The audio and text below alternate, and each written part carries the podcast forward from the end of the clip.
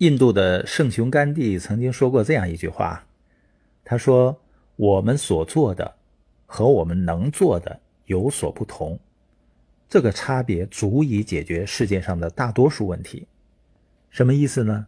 就是我们没去做那些我们能做的事情，所以呢才会有很多的问题。那为什么我们能做而且也应该做的事情，我们并没有去做呢？是因为能力吗？我相信我们都认同，人的能力不是天生的，包括自信、口才都不是天生的，都是后天训练的。那跟一个人有没有时间有关系吗？实际上，每个人时间都是一样的。那怎么缩小我们所做的和我们能做的之间的差距呢？这就是我们今天要聊的一个词，叫自律。自律很容易理解哈，就是我们。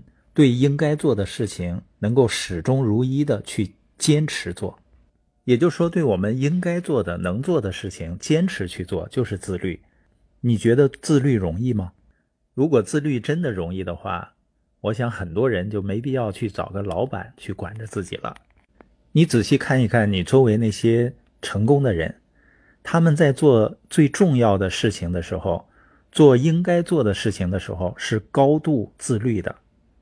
他们引导并鼓励自己去干他们应该干的事情，而不是只干他们喜欢干的事情。这才是让他们从平庸到优秀，从优秀到卓越的原因。这也是为什么这个世界上的奖励总是留给那些愿意做大多数人都不愿意做的事情的人。马克呢谈起自律，他是这样说的：多年来，我一直把自律看作一种看不见的魔法。你看不见它，尝不到它，闻不着它，但它影响巨大。它能把肥胖变得苗条，把松弛变得健壮，将菜鸟变为专家，将贫穷变为富有，把悲惨变为幸福。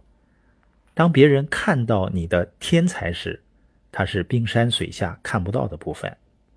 每个人都看得到别人的成功，却没有意识到。带来成功的百分之九十是看不见的，然而正是这百分之九十才让成功成为可能。这就为什么顶级运动员能够表现的那样优秀，好像他们的技能来的毫不费力似的。但是我们知道啊，他们花在游戏啊娱乐上的时间肯定是很少的。我发现很多人看到，比如某个演员出名了，或者某个运动员成为冠军了，或者某个人生意很成功。有的人呢身材很好，他会怎么想？我真想有他那样的好运气。